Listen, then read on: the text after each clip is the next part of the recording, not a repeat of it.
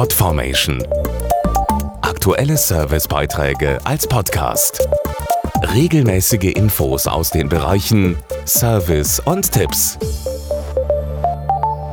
So schön der Sommer ist, er bringt uns mit seinen hohen Temperaturen oft auch ganz schön ins Schwitzen. Zum Glück gibt es aber eine große Auswahl an Deos, die uns vor dem unangenehmen Schweißgeruch schützen soll. Und passend zum nahenden Hochsommer hat jetzt die Stiftung Warentest die Wirksamkeit von Deos untersucht. Insgesamt 21 Unisex-Deos hat die Stiftung Warentest auf ihre Wirkung geprüft. Dazu Dr. Thomas Koppmann. Also das wichtigste Kriterium bei einem Deo ist der Schutz gegen Achselgeruch. Bei einem Antitranspirant, ob es gegen Schweiß wirken kann.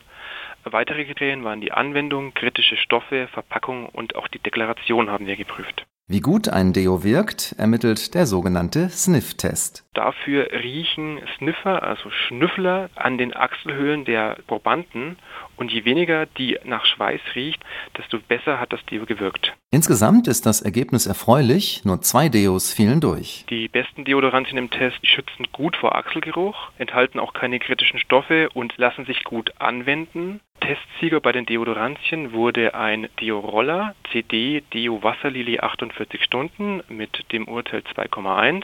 Dahinter landet Green Door Deo Creme mit 2,2.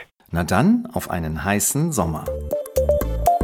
Podformation.de Aktuelle Servicebeiträge als Podcast.